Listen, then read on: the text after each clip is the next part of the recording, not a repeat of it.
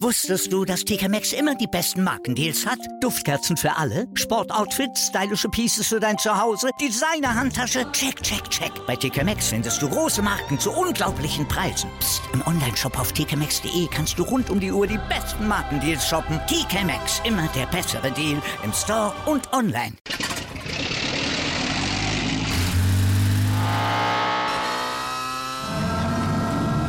Von 0 auf 100. Aral feiert 100 Jahre mit über 100.000 Gewinnen. Zum Beispiel ein Jahr frei tanken. Jetzt ein Dankeschön, rubbellos zu jedem Einkauf. Alle Infos auf aral.de. Aral, alles super. Anwurf. Der Handball-Talk auf meinsportpodcast.de. Servus und Hallo zu einer neuen Ausgabe Anwurf der Handball-Talk auf meinsportpodcast.de. Mein Name ist Tim Detmer und ich begrüße euch herzlich zum News-Update an diesem Freitagmorgen. Ähm, und es ist mit Abstand das kurzfristigste. Ich nehme es heute am Donnerstagabend auf. Und ja, es ist sehr kurzfristig. Ich habe kein Skript oder sonst was. Aber es gab auf jeden Fall einiges zu besprechen. Oder es gibt einiges zu besprechen nach dieser Woche und nach den Spielen der letzten Tage. Und deswegen fangen wir einfach direkt an mit der Champions League. Denn dort ist klar, wer im Final Four in Köln spielen wird Mitte Juni. Und ja, kein deutsches Team ist dabei. Fangen wir mit den Kielern an, die ihr Rückspiel in Paris mit 34 zu 28 verloren haben. Es war lange Zeit, über ja, 45 Minuten, wirklich sehr, sehr knappes Spiel. Kiel lag eigentlich durchgehend mit ein oder zwei Toren hinten, was aufgrund der zwei Tore, des zwei Tore Vorsprungs aus dem Hinspiel für die Kieler hätte reichen können mit der bestimmten Anzahl an Auswärtstoren. Aber man muss sagen, in der letzten Viertelstunde war Paris, ja, hatte Paris einfach das Quäntchen Glück, das man in solchen Spielen einfach braucht. Auch die Schiedsrichter ein bisschen mehr auf ihrer Seite. Da waren einige sehr interessante Entscheidungen, finde ich, dabei. Aber nichtsdestotrotz muss man sagen, dass Paris gefühlt auch über die ganzen 60 Minuten die bessere Mannschaft war und hier nicht unverdient mit sechs Toren Vorsprung gewinnt. Für Paris wichtig, es ist alles auf Champions League und auf den Champions League Sieg ausgelegt. Dass sie jetzt dabei sind, wie gesagt, ist auf jeden Fall sehr, sehr wichtig für sie. Ähm, bester Mann bei Paris Prondy mit neun Toren, dazu ein Remili mit sieben Toren und sechs Assists wirklich überragend die Leistung. Auf Kieler Seite Niklas Eckberg, sieben Tore, Sargosen, sieben Tore, drei Assists. Die besten Kieler. Ähm, ein bisschen enttäuschend die deutsche Leistung von Landin, sieben Paraden, 20 Prozent. Auch Quenstedt, zwei Paraden, 25 Prozent. Das war auch ein entscheidender Faktor, warum es nicht funktioniert hat für, für Kiel und auch Flensburg, der Nachbar aus dem Norden und Hauptkonkurrent um die Meisterschaft, muss sich am Ende knapp gegen Aalborg geschlagen geben in der Gesamtabrechnung. Ähm, trotz eines 33 zu 29 Sieges gegen Aalborg scheidet die Machulla 7 aus. Zwei Tore fehlen am Ende. Und auch hier muss man sagen, es ist sehr, sehr bitter für Flensburg, dass sie dieses Hinspiel so deutlich mit fünf Toren verloren haben und so wenige Auswärtstore, 21 nur, äh, geworfen haben da war es eigentlich schon klar, man braucht einen Sieg mit sechs Toren Vorsprung und dass das schwer wird gegen dieses Aalborg war vorherzusehen. Trotzdem hätten sie es auch erreichen können. Sie hatten wieder ein paar Aktionen, die ein bisschen kopflos waren, vor allem Mats Mensa Larsen, der, ich glaube, in den letzten sieben Minuten dreimal auch den Ball wegwirft, unnötig äh, Chancen vergibt. So ein bisschen Genie und Wahnsinn sind bei ihm sehr oft sehr nah beieinander. In diesem Fall leider eher Wahnsinn als Genie. Und ja, deswegen am Ende vier Tore Sieg reicht nicht. Johannes Goller wieder mal mit einer überragenden Leistung, äh, nachdem er im Hinspiel nicht ganz so gut war, äh, im Rückspiel mit neun Toren und einem Assist. Magnus Röth neun Tore, sechs Assists. Jim Gottfriedson zwölf Assists in diesem Spiel. Also ja, sie hätten es durchaus verdient gehabt, aber dafür war eben das Hinspiel zu schwach. Vor allem in der ersten Hälfte. Bergerüth nicht wirklich gut. Dazu Buric verletzt raus. Äh, ich weiß noch nicht, ob da irgendwas Schlimmeres ist. Es sah nach einer Muskelverletzung im Oberschenkel aus. Wie lange er ausfällt, ist zumindest meiner Kenntnis nach unklar. Ähm, Bergerüth am Ende mit 12 Paraden und 32 Prozent. Also auch eine sehr gute Leistung von ihm. Vor allem in der zweiten Halbzeit, wo er, glaube ich, 11 Paraden verbuchen kann. Blicken wir noch auf die anderen beiden Spiele kurz. Ähm, denn der FC Barcelona hat sich standesgemäß mit 40 zu 28 im Rückspiel gegen Brest durchsetzen können und steht damit im Halbfinale, ebenso wie Nantes, die überraschenderweise es schaffen, Veszprem auszuschalten. Ähm, am Ende mit 32 zu 30 verlieren. Aber das reicht, weil sie das Hinspiel mit vier Toren Vorsprung gewonnen haben. Für Veszprem eine herbe Enttäuschung, nicht dabei zu sein im Final Four. Und ja, es war wirklich lange Zeit auf Messerschneide. Also Veszprem hätte durchaus auch die Chance gehabt. In den letzten Minuten äh, ist dann Emil Nielsen zum Matchwinner geworden mit zwei sehr, sehr wichtigen Paraden. Zur richtigen Zeit war er da. Bis dahin war er echt nicht gut für seine Verhältnisse, hatte zwar ein paar Paraden, aber dann kam Cyril Dumoulin, sein Partner auf der Torwartposition, auch rein und konnte ein paar Bälle wegnehmen. In der Schlussphase Nielsen dann wieder auf der Platte und zeigt, warum er einer der besten Torhüter momentan auch ist auf der Welt. Und ja, für das ist das zweite Final Four innerhalb von vier Jahren. Ähm, das ist auf jeden Fall eine sehr, sehr starke Leistung. Und Nantes ist insgesamt der neunte Club in der Historie, der sich mehr als einmal für das Final Four qualifizieren kann. Also auch da wirklich eine sehr, sehr starke Leistung. Ähm, bei Veszprem muss man sagen, es war das 21. Mal, dass sie unter den letzten acht waren. Sie haben noch keinen einzigen Champions League-Sieg verbuchen können. Also die ja, Misere in der Champions League für diesen Club, bei dem auch ähnlich wie bei Barca wirklich alles auf diesen Champions League-Sieg gepolt ist, geht weiter. Und wie gesagt, mit dem Kader muss man eigentlich mindestens das Final Four erreichen, eigentlich auch gewinnen. Aber ja, auch dieses Jahr ist dies nicht der Fall. Also haben wir ein sehr, sehr interessantes Final Four Mitte Juni mit zwei Favoriten, Barcelona und PSG, die absolut alles reinwerfen werden, um endlich mal wieder Champions League-Sieger zu werden oder im Fall von Paris erstmals. Und zwei Underdogs mit Aalborg und Nantes, die absolut nichts zu verlieren haben, eine überragende Saison spielen. Und wir kennen es aus den vergangenen Jahren.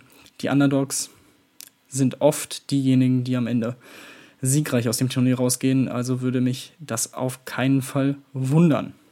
Kommen wir nun zur Bundesliga, denn dort war wieder einiges los. Es wurde am Dienstag, Mittwoch und Donnerstag gespielt, bevor es am Samstag mit zwei weiteren Spielen ja wieder weitergeht und dann natürlich am Sonntag nochmal einige Partien anstehen.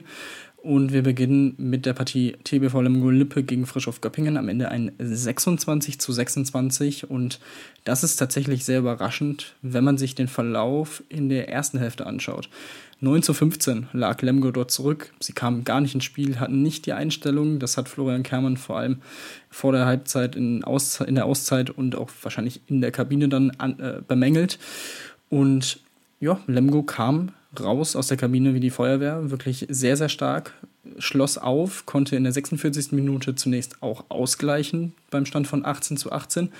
Dann kam doch nochmal der Turnaround für Göppingen. Sie konnten sich absetzen, doch Lemgo blieb weiter dran, kämpfte sich nochmal zurück und ähm, erkämpfte sich am Ende einen Punkt beim 26 zu 26 durch Jonathan Karls-Burgert, der wie wir auch schon häufiger mal angesprochen haben, wirklich eine Top-Entwicklung durchmacht. Nicht umsonst auch Vize-Weltmeister geworden im Januar.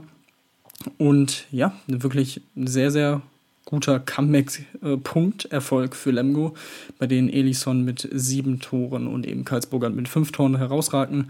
Marcel Schiller elf Tore auf Göppinger Seite auch sehr, sehr stark. Und das zweite Spiel hatte es ebenfalls in sich. Minden gegen Erlangen am Ende ein 30 zu 29. Für Minden zwei weitere extrem wichtige Punkte im Kampf gegen den Abstieg. Und es gab am Ende tatsächlich auch ein bisschen ja, eine kon kontroverse Szene. Denn Erlangen hatte nochmal die Chance, in letzter Sekunde den Ausgleich zu erzielen von links außen.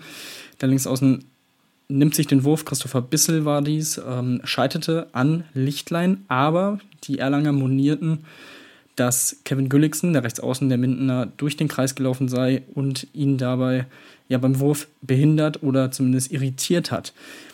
Kann man auf jeden Fall so argumentieren. Ich glaube, die Mindener hätten sich nicht beschweren dürfen, wenn die Schiedsrichter dort auf sieben Meter für Erlangen entschieden hätten. Aber ja, es war, es war schon eine 50-50-Situation, finde ich. Ich finde, man kann es durchaus vertreten, man muss es aber, finde ich, nicht unbedingt geben, weil der Wurf eigentlich komplett frei war.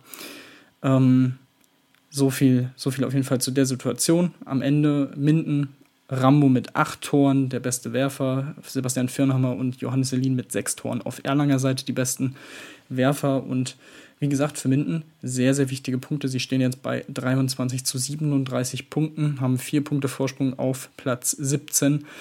Das sieht schon etwas besser und etwas ähm, ja, schöner für, für die Mindener aus. Und dann blicken wir noch äh, kurz auf das einzige Spiel am Mittwoch. Bergischer C gegen MT Melsungen 23 zu 25.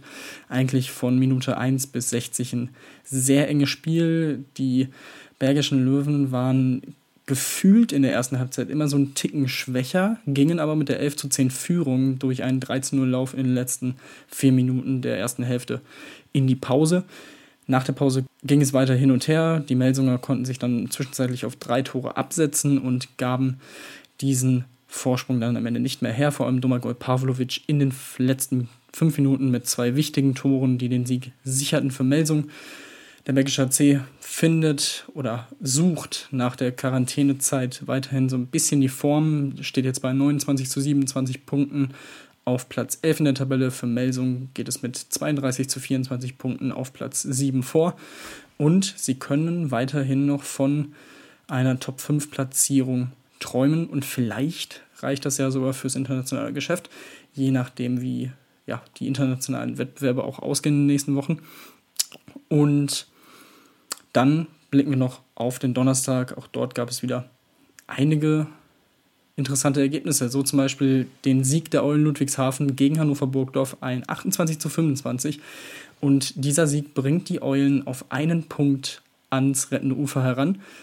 Hinter Balingen sind sie jetzt, wie gesagt, mit 19 zu 41 Punkten, Balingen 20 zu 40 Punkte also. Und im Hinterkopf behalten wir noch Ende Mai das direkte Duell in Ludwigshafen das wird brennen und was natürlich sehr, sehr bitter für die Eulen ist, dass sie das, das Duell gegen Nordhorn vor ein paar Tagen verloren haben. Sonst wären sie jetzt schon auf Platz 16. Aber eine Sache noch zu dem Spiel. Zwischenzeitlich 10 Minuten ohne Tor im zweiten Abschnitt, obwohl es wirklich sehr, sehr gut aussah. Die Eulen waren 40 Minuten lang wirklich das deutlich bessere Team. Führten 21 zu 14, machten dann, wie gesagt, 10 Minuten lang kein Tor und ließen die äh, Hannoveraner nochmal auf ein Tor herankommen, spielten es in der Schlussphase dann besser aus und fingen sich wieder und holten diesen wichtigen Auswärtssieg. Leipzig gegen Erlangen, ein Spiel, in dem die Leipziger eigentlich von Minute 1 bis 60 die bessere Mannschaft waren, dementsprechend souverän am Ende mit 30 zu 25 gewinnen, stehen damit jetzt auf Platz 10 in der Tabelle. Erlangen bleibt auf dem 12. Platz. Ähm, Joel Bierlehm werte 7 Bälle ab, 41 Prozent. Auf jeden Fall ein Faktor, nachdem er ähm, während des Spiels eingewechselt wurde. Und für Erlangen, ja, nach dem letzten Wochenende mit dem ersten Sieg in Mannheim, kleiner Rückschlag, aber es ist ja ein Duell auf Augenhöhe gewesen, was nicht nur die Tabelle zeigt, sondern auch wirklich die beiden Mannschaften. Da entscheidet die Tagesform. Das war diesmal auf Leipziger Seite. Und zudem muss man ja natürlich noch hinzufügen, dass das Programm für die Erlanger unfassbar hart war jetzt. Sie haben am Samstag in Mannheim gespielt, dann Dienstag in Minden auch noch knapp verloren, was sicherlich für die Moral auch nicht das Beste ist und um da im Kopf eine gewisse Frische wieder zu haben, jetzt Donnerstag, zwei Tage später dann das Spiel in Leipzig. Also dazu Verletzungsprobleme, man hat weiterhin nur einen Linkshänder im Rückraum verfügbar. Also ja, ich glaube, da muss man nicht allzu lange drüber nachdenken, über diese Niederlage abhaken, wieder ja, fit werden bis zum nächsten Spiel. Sonntag geht es weiter gegen Göppingen, dann Mittwoch gegen Wetzlar. Also das taffe Programm für Erlangen bleibt vorhanden und geht so weiter. Von daher kann das auf jeden Fall vor allem in dieser eng getakteten Saison passieren. Und dann blicken wir noch kurz auf das letzte Spiel, das torreichste Spiel nicht nur dieses Abends, sondern der gesamten Saison. Der Tusa Essen verliert mit 37 zu 39 gegen den TBV Lemgo Lippe. Und man muss jedes Tusem-Spiel genießen bis zum Saisonende. Wie gesagt, die Chancen sind schwindend gering, dass diese Mannschaft noch äh, sich herankämpfen kann und den Klassenerhalt sichert. Dafür ist der Rückstand ähm, weiterhin mit neun Punkten aufs Rettenufer zu groß. Aber die Mannschaft macht einfach Spaß. Also es ist wirklich eine unfassbar sympathische Truppe. Sie sind gefühlt in fast jedem Spiel nah dran, auch zu punkten, äh, sowohl gegen Top-Teams als auch gegen Teams aus dem Mittelfeld. Ähm, deswegen, ja, kann man sich auf jeden Fall jedes Essener Spiel weiterhin angucken. Ähm, für Lemgo, ja, ein Pflichtsieg in Essen, dass man da es schwer hat, weiß man mittlerweile. 37 Gegentore ist natürlich nicht optimal, vor allem wenn man bedenkt, dass in äh, zwei Wochen das Final Four im DHB-Pokal ansteht, wo man auf Kiel trifft. Da äh, kann man nicht damit rechnen, dass man 37 Gegentore noch toppen kann. Aber das ist dann natürlich auch nochmal ein ganz anderes Spiel. Also wie gesagt, ein Spiel, das auf jeden Fall vom Entertainment-Faktor her sehr, sehr gut war und Jakima Elisson mit elf Toren am Ende der beste Torschütze. Vor Andreas Zederholt mit acht Toren auf Essener Seite. Tim, Tim Zechel am Kreis mit sechs von sechs. Und für Lemgo bedeutet dies Tabellenplatz 9 momentan mit 31 zu 25 Punkten. Also auch hier auf Augenhöhe mit Leipzig, die ein Spiel mehr haben und dementsprechend zwei Minuspunkte mehr. Und so viel zur Bundesliga bzw. zu den Bundesligaspielen. Ähm, ein Thema, das noch ja, ein bisschen für Furore gesorgt hat, war eine Pressekonferenz in Leipzig, bei der Carsten Günther, der DHFK-Geschäftsführer, ähm, ja, eine Brandrede gehalten hat zum Thema Rückkehr der Zuschauer und eben beziehungsweise Nicht-Rückkehr der Zuschauer in die Hallen. Ähm, ich werde das Video dazu mal in der Beschreibung verlinken für euch, damit ihr euch das mal anguckt. Das sind 15 Minuten, die kann man sich auf jeden Fall mal angucken.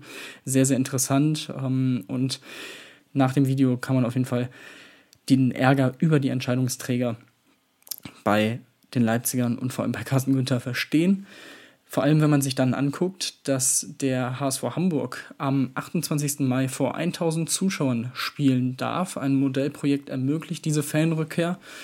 Und ähm, zunächst für das Spiel gegen den THSV Eisenach in der Barclaycard Arena dürfen nur Fans aus Hamburg dort ähm, vor Ort sein und mit sowohl natürlich mit Impf- und äh, Testung und sonstigem, alles was dazugehört, alles steht in diesem Konzept mit drin. Und falls das gut verlaufen sollte, dürfen 2000 ZuschauerInnen das letzte Heimspiel gegen den ASV Hamm-Westfalen am 22.06. besuchen. Und generell ist es natürlich eine super Meldung. Das zeigt, dass es wieder langsam vorangeht äh, im Sport und vor allem für die ähm, Sporttreibenden, für die Fans und so weiter und so fort. Aber vor allem in dem Fall Hamburg finde ich es tatsächlich, ähm, kann man es durchaus auch als Wettbewerbsverzerrung sehen, Sie kämpfen um den Aufstieg gegen Gummersbach, gegen Lübbecke, die meines Wissens nach weiterhin keine Fans in den nächsten Wochen erwarten können in ihren Hallen. Ähm, deswegen bin ich da so ein bisschen hin und her gerissen. An sich, wie gesagt, es ist eine super Sache, dass man sieht und mit Projekten versucht, es wieder voranzutreiben. Aber ob es im Sinne des Sports ist, darf bezweifelt werden, finde ich. Ähm, das sehen wir auch im Fußball gerade, aber das ist nochmal ein anderes Thema. So viel auf jeden Fall dazu. Am Wochenende ist, wie schon in den letzten Tagen erwähnt, das European League Final Four in Mannheim mit den Rhein-Neckar-Löwen, mit Magdeburg, mit den Füchsen Berlin und Wiesla Plotzk. Da wird es von uns wahrscheinlich am Samstagabend, Schrägstrich dann wahrscheinlich Sonntag, Vormittag, Mittag, eine Folge geben, wo wir auf die Halbfinalpartien zurückblicken. Noch kurz mein Tipp ich bin ganz ehrlich, ich glaube, das wird ein sehr, sehr spannendes Turnier. Die Magdeburger sind im Moment nicht wirklich gut in Form, beziehungsweise schwanken ein bisschen. Die Rhein-Neckar-Löwen ebenfalls. Die Füchse haben sich jetzt wieder gefangen. Äh, Plotz bleibt trotzdem für mich der Außenseiter. Ähm, also es kann echt alles passieren, aber ich bleibe irgendwie bei meinem Tipp, den ich nach den Viertelfinalpartien vor ein paar Wochen hatte. Ich glaube irgendwie, dass die Magdeburger sich das Ding holen und ähm, ich erwarte einen überragenden Michael Darmgard bei diesem Turnier. So viel war es von mir. Ich glaube, ich habe alle Themen abgearbeitet und dann bleibt mir eigentlich nur noch der erneute Hinweis, gerne auf Feedback. Instagram, Twitter, at tim-detmar23 könnt ihr mich erreichen. Wie fandet ihr die Art von News-Update, ähm, wo es ein bisschen, der Amerikaner würde sagen, rambliger, also ein bisschen ramble wurde, ähm, vor mich hin erzählt habe. Und ähm, ja, genau, dazu gerne Feedback dalassen, den Podcast natürlich abonnieren, bei Apple Podcast auch gerne eine Rezension dalassen. Am liebsten natürlich fünf Sterne. Und das war es jetzt wirklich von mir. Ich sage Adios und bis zum nächsten Mal. Wusstest du, dass TK Maxx immer die besten Markendeals hat? Duftkerzen für alle, Sportoutfits, stylische Pieces für dein Zuhause, Designer-Handtasche, check, check, check. Bei TK Maxx findest du große Marken zu unglaublichen Preisen. Psst. im Onlineshop auf tkmaxx.de kannst du rund um die Uhr die besten Markendeals shoppen. TK Maxx, immer der bessere Deal im Store und online. Wieder live von ihrem Toyota-Partner mit diesem Leasing-Auftakt. Der neue Toyota Jahreshybrid. Ab 179 Euro im Monat. Ohne Anzahlung. Seine Sicherheitsassistenten laufen mit. Und ja, ab ins Netz mit voller Konnektivität. Auch am Start die Toyota Team Deutschland Sondermodelle. Ohne Anzahlung geht's in die nächste Runde. Jetzt los sprinten zu ihrem Toyota-Partner. Anwurf. Der Handball-Talk auf meinsportpodcast.de.